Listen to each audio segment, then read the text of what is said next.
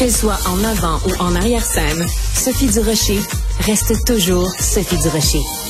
Alors, ça a été euh, très long comme chemin, un petit peu son chemin de Damas, mais l'humoriste Julien Lacroix est finalement euh, remonté sur scène, entre guillemets, hier soir. Vous le savez, il y a eu toute cette controverse il y a deux ans quand des allégations à son sujet avaient été rapportées dans le journal Le Devoir. Et puis, euh, ben, cette année, il avait voulu à un moment donné remonter sur scène, mais sa famille avait reçu des menaces de mort. Donc, il s'est dit, ben là, je vais annuler ça. Finalement, il était sur scène donc hier soir et mon collègue Louis-Philippe Messier, que vous connaissez comme chroniqueur journaliste qui euh, nous pond des chroniques vraiment toujours plus inusitées les uns que les, autres dans le journal, euh, était le seul journaliste qui avait le droit d'être là euh, hier soir. Et ben Louis-Philippe est devant moi. Bonjour. Bonjour Sophie.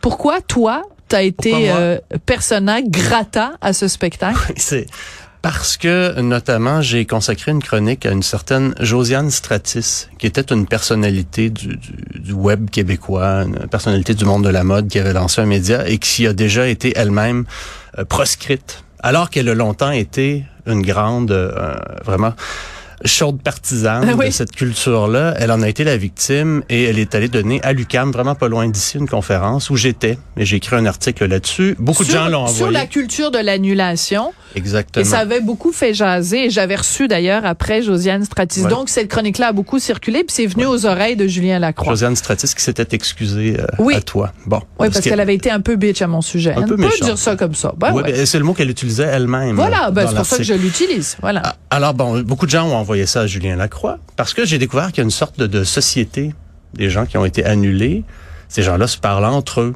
Ah, ils sont tous dans des cas très différents. On leur reproche, mais ils se retrouvent dans une situation quand même assez analogue. Ah! Que tu aies fait, euh, que tu aies été méchante, euh, c'est ce qu'on te reproche, là, Josiane Stratis, ou qu'on t'attribue des, des, inconduites sexuelles, ou une fois que tu as été annulé, tu, fais partie du club des annulés. Une sorte de caste. Euh, nouveau genre. Enfin, c'est ce que j'ai compris. Alors bon, il a reçu la chronique et ça fait qu'il s'est dit bon, voilà quelqu'un qui euh, va venir ici. Ce sera pas une critique. Il va pas dire ah ces, ces gags étaient mal rodés. J'ai pas la compétence de, de, journaliste culturel. Je voulais pas aller là non plus pour le dépeindre comme plus blanc que blanc ou merveilleux il est pas complètement dépatouillé. Hein. Euh, il y a beaucoup de gens. Le sujet est épineux. Là, la question, c'était jusqu'à quel point il pourrait être celui, l'humoriste qu'il était avant. Apparemment qu'il était très, très cru, des fois très vulgaire. Et là, moi, euh, ce que j'ai vu me semblait semblable aux extraits que j'avais vus en ligne, mais des amis me disent non, non, non, il était vraiment pire avant. Là, hier, ah. il il se tenait un peu mieux. Il était plus tranquille. Mais, mais je, revenons quand même un tout petit peu en arrière, Louis-Philippe, si tu le permets. C'est-à-dire que, donc, c'était un petit café. Donc, il y avait de la place seulement pour une trentaine de personnes. Et il a vraiment filtré qui venait là. C'est qu'il n'avait pas envie que sur 30 personnes, on se retrouve avec 29 personnes qui soient la fille de la presse, le gars du devoir, pour se faire ramasser. Donc, il voulait un vrai public, entre guillemets. Oui. Et c'est vrai, c'est vrai que s'il laissait rentrer euh, un journaliste culturel, là, il aurait dû en prendre plusieurs autres. Et ce, comme il y avait seulement 30 personnes, ça aurait pu être facilement 30 membres de la presse qui auraient dit poser des questions de journalistes. Lui voulait vraiment des questions du public.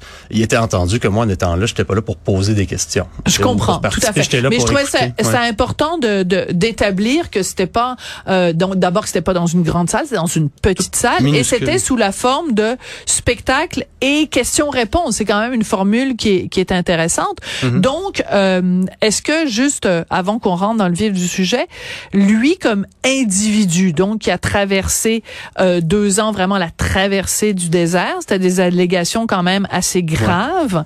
il a été, il a perdu tous ses contrats. Il l'a dit en public, il avait pensé plusieurs fois au suicide. Ce qu'il a retenu, c'est son enfant et sa conjointe. Mhm. Est-ce que c'est un homme fragile que tu as vu sur scène hier soir ou c'est un homme qui prend la vie à bras le corps en se disant, m'a leur montrer, moi, c'est qui le vrai Julien Lacroix?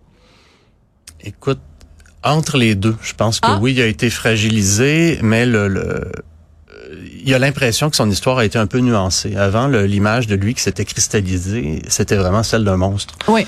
Et c'était sans équivoque. C'était euh, comme ça, ça allait de soi là, dans l'opinion publique. C'est la condamnation médiatique. Voilà, qui est ensuite qui s'est quand même propagé un peu à toute la société. Et ça allait de soi pour moi. Donc depuis cinq semaines, il y a un article de la presse qui a redonné la parole à certaines des, des témoignantes de l'époque. Certaines revenaient sur leurs propos. Et là, on s'est dit, ah, c'était peut-être pas aussi clair et net que ce qu'on croyait. Et juste ce petit filet-là lui permet, je pense, de respirer un peu. Il est loin d'être sorti du bois. Oui. Euh, il y a plusieurs. Les gens n'arrêtent pas de me dire oui, mais il y a certaines des accusatrices qui elles maintiennent leurs accusations. Qu'est-ce que tu fais Oui, mais on n'est pas là pour faire son procès de toute façon. Et j'étais pas là non plus à son spectacle pour le disculper. C'est juste que là, il revenait. Cette fois-ci, il n'y a pas eu de menace de mort. Euh, j'ai eu. C'est un progrès. J'ai eu vent qu'il y avait des, des, des, manifestants qui comptaient aller chahuter le spectacle, peut-être en raison du froid. Euh, on les a pas vus. Bon.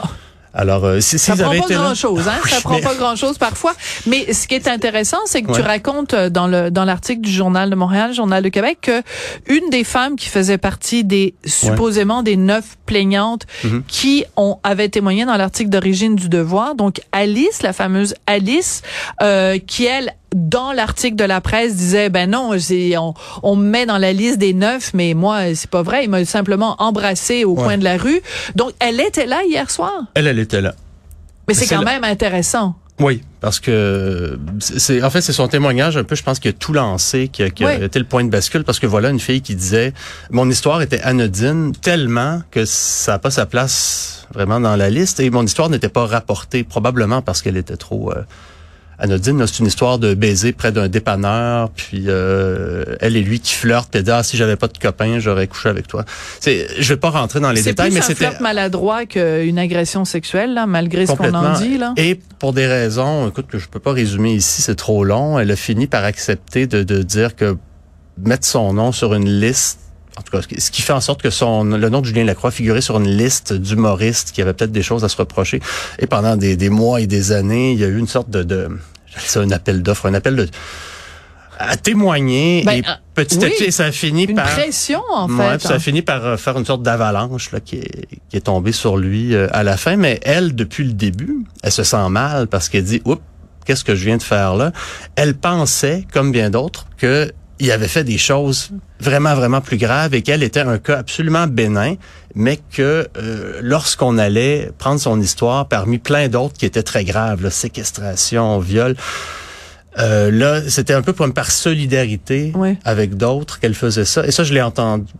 Je pense que ça fait partie du, du, problème initial. Voilà. Donc ça, c'était Alice. Euh, donc euh, les questions, les gens hier soir, donc euh, lors du spectacle de Julien Lacroix, avaient le droit de poser des questions. Mhm. Euh, la majorité des questions, ça posait sur quoi? C'était exclusivement sur ses turpitudes. Sur, il y en avait des fois qui étaient piégés. Il y avait une espèce de jeu stupide là, qui était marié, c'était quoi marié, fourré ou tué, c'était vulgaire là. Et bah là il prenait trois trois journaux et il disait lequel tu veux. Mary Kill, ça s'appelle. Exactement, c'est ça. Puis là il a habilement contourné ce, parce qu'il devait dire le devoir, la presse et le journal de Montréal avec lequel il faisait quoi. Et euh, mais sinon c'était vraiment des questions sur euh, Comment tu te sens d'être sur scène sans avoir bu euh, Ah, mais ça, mais c'est une bonne question puisque lui-même euh, reconnaît qu'il avait un problème d'alcool, que peut-être même il l'a encore parce que c'est une maladie et donc mais qu'il qu'il qu'il se soigne. Donc euh, la question était quand même pertinente. juste, on va terminer là-dessus, Louis Philippe. c'est un spectacle d'humour. As-tu ri? Est-ce que les gens dans la salle ont ri? Oui, il est drôle. Il est drôle, Julien Il est drôle. C'est pas pour rien qu'il était devenu un peu la coqueluche du monde de l'humour. Oui, il est drôle. Moi, j'ai pas l'expérience des humoristes. J'ai été vraiment euh, stupéfait parce que j'ai peut-être parce que j'ai pas l'habitude là, mais c'était euh, même je, je, rédigeais mon article puis des fois c'était difficile de pas euh, éclater de rire juste par ses interactions, notamment avec un homme qui était ivre devant lui ah, oui. et lui qui était sobre et qui parlait, qui faisait un monologue sur sa sobriété et qui parvenait à interagir avec un homme complètement sous de façon très euh, drôle, impromptue et, et donc c'est un excellent, un excellent improvisateur. C'est pas moi qui aurais pu faire ça. c'est ça, sobre ou sous? Ah, Merci beaucoup, Louis-Philippe Messier. Merci beaucoup. T'es chroniqueur et journaliste au Journal de Montréal et t'as assisté, donc, et Journal de Québec aussi, t'as assisté hier au retour sur scène de Julien Lacroix. Merci beaucoup à vous, chers auditeurs, d'avoir été là pendant toute l'année 2022. Vous l'avez rendu belle, vous l'avez rendu passionnante cette année-là. Merci à Marianne Bessette à la recherche. Merci à Tristan Brunet Dupont et Charlie Marchand à la réalisation et à la mise en onde. Et là, il y a mon patron qui est rentré en studio et veut absolument que je donne son nom. Merci beaucoup, Dominique Plamondon. Ça a vraiment été une super belle année. Ben non, c'était Jean-Nicolas Gagné qui était là. Donc, merci à toute l'équipe de Cube. Vraiment, ça a été une année magnifique et on se revoit en 2023. Et je tiens à vous dire non pas joyeuse fête, mais joyeux Noël.